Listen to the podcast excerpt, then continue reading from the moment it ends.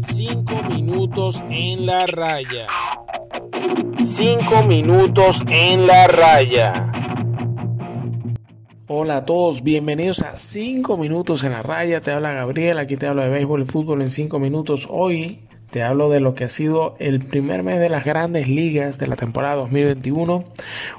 un primer mes marcado por estadísticas interesantes en bateo, en las posiciones de, de los equipos y sobre todo del picheo. El picheo ha sido el verdadero protagonista en este primer mes, a tal punto que cuando revisamos eh, la efectividad total de las grandes ligas y la comparamos versus años anteriores, estamos hablando de una caída que no se veía desde la temporada 2014. Actualmente la efectividad en conjunto es de 3.97, 0.47 menos que el año pasado y 0.49 eh, 0. perdón 0.52 menos que el año 2019. Estamos hablando que para tener menos de la mitad de los innings lanzados por el total de lanzadores ya hay 10 partidos completos con blanqueadas. Eh, cuando el año pasado hubo 12 y en juegos completos ya vamos por la mitad, 14 juegos completos lanzados por un abridor versus 29 de que hubo el año pasado, no hemos llegado a la mitad de los innings lanzados.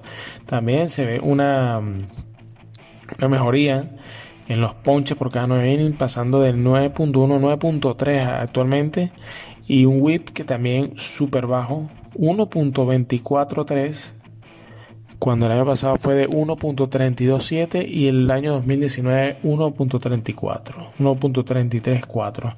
También hay que ver, es el primer mes, por lo general el frío afecta más a los bateadores que a los lanzadores, hay que ver cómo evoluciona el resto de la primavera y el verano con el desempeño de los bateadores. También un poco hablando de, estadísticas particulares de los jugadores. Eh, si hablamos del picheo, bueno, eh, cuando vemos los líderes del picheo en efectividad en las ligas, en la liga americana, los cinco primeros no bajan de, de, de 1.75 de efectividad. Estamos hablando de que todo el mundo habla de Carlos Rodón, que ahora viene con una su primera gran temporada, un lanzador que eh, era llamado ser una superestrella, 0.72 de efectividad con 4 victorias.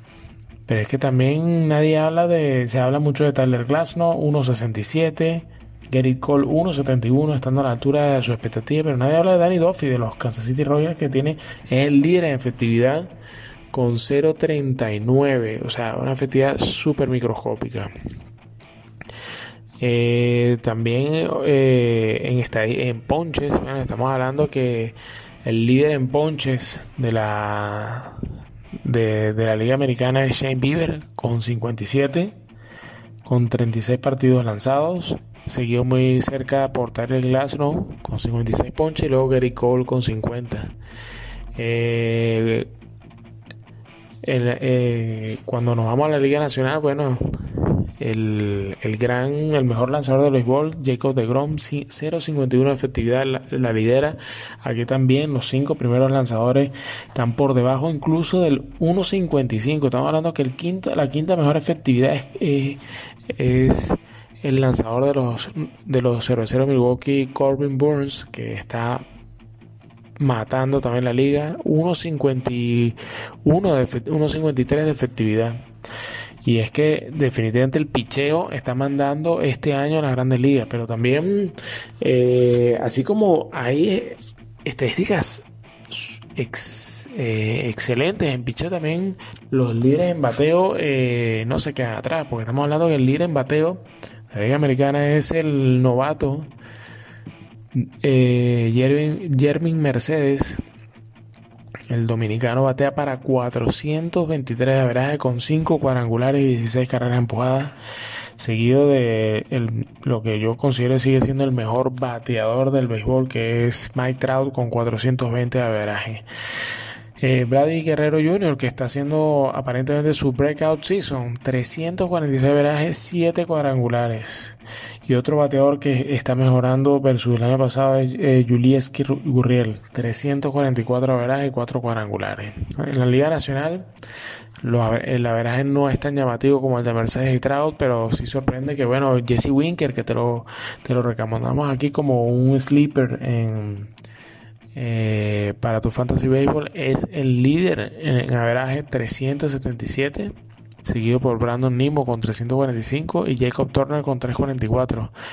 Ronald Acuña Jr., que viene a ser el segundo eh, y para algunos el mejor bateador del béisbol, 341 averaje, 8 cuadrangulares, es el líder en conjunto con Rhys Hoskin y Ryan McHome en la Liga Nacional con los cuadrangulares. Cuando eh, en bateo, bueno, en bateo, cuando vemos los totales en bateo, eh, se nota el efecto del picheo. 232 de averaje versus 245 de averaje del año pasado. Y en cuadrangulares, bueno, eh, eh, apenas estamos eh, al comienzo, ¿no? Y 820 cuadrangulares conectados.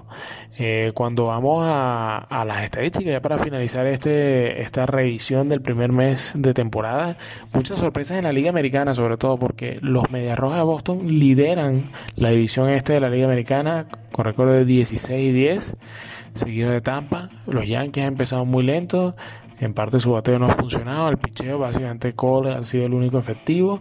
11 y 14. Y Baltimore, como se esperaba, eh, último, empatados en el último con los Yankees. En la central, otra sorpresa más. Los Reales de Kansas City son los líderes de la división central, 15 y 8 de récord, seguidos por los Cachorros de Chicago, 14 y 10, y los Indios de Cleveland, 11 y 12. También sorprende Sorprende mucho el, rendimiento de Minnesota con 8 y 15 estando en el sótano junto a los Tigres de Detroit. Y en la liga, eh, en la división oeste, los Atléticos de Oakland eh, eh, son líderes, no sorprende tanto, 16 y 10 de récord. Sorprende es el arranque lento de Houston, 13 y 12. y los Angels con récord de, de 13 con récord de 12 y 11 en el tercer lugar.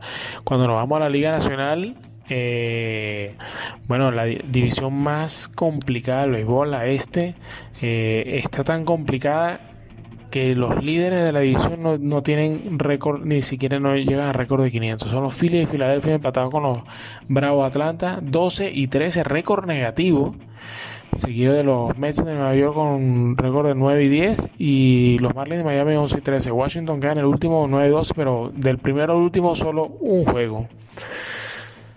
En la división central, los cerveceros Milwaukee sorprendiendo, van de primeros con 15 y 10, seguido de los que pueden ser a la postre los campeones de esta división, los Cardenales de San Luis con 13 y 12. Y en la, en, en la división oeste, otra sorpresa más, los Gigantes de San Francisco, 16 y 9 para arrancar seguido medio juego eh, por los Dodgers 16 y 10 y luego por los Padres de San Diego 14 y 12 donde se espera que esta división entre, entre los Dodgers y los Padres sean los verdaderos eh, dueños ¿no? de la misma Colorado 9 y 16 eh, junto a los Tigres de Detroit son que tienen 8 y 18 son el peor récord de la liga eh, de hecho, los Tigres son el peor récord, pues tienen un porcentaje de victorias de 308 versus los 360 de los Rockies de Colorado, que no tienen un equipo para estar tan en el fondo, un récord, eh, un comienzo lento,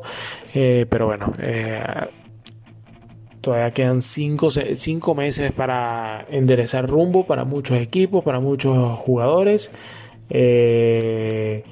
y bueno, Ah, en promedio, los equipos ya han jugado alrededor de 25 partidos, son 165 al final. Y, bueno, ahora es que queda pelota, quedan 5 meses por delante, todo muy emocionante. Vamos a ver si se mantienen los números eh, del picheo, a ver si novatos como Jermin Mercedes mantienen el tren y, y, siguen encima por lo menos del caballo de los 300, igual que con Jesse Winker, que viene a ser también otra revelación. Y como no, el eterno novato o la eterna promesa Byron Buxton, que también está demostrando de que, bueno, eh, está para grandes cosas. Este, el novato de de los Twins de Minnesota. Está actualmente bateando para 438, no tiene los, los turnos necesarios para estar en, la pelea. y con 8 cuadrangulares y 14 carreras empujadas. Muy bueno los números de Buxton, que pronto entrará en la carrera por los líderes de por el liderazgo de la de, bateo una vez que vaya acumulando eh, turnos al bate. Tiene apenas 64 turnos. Este, y bueno, vamos a ver qué se nos viene en los próximos meses de final de primavera y verano. Estos han sido 5 minutos en la raya, el primer mes de las grandes ligas. Seguimos en contacto. Un saludo.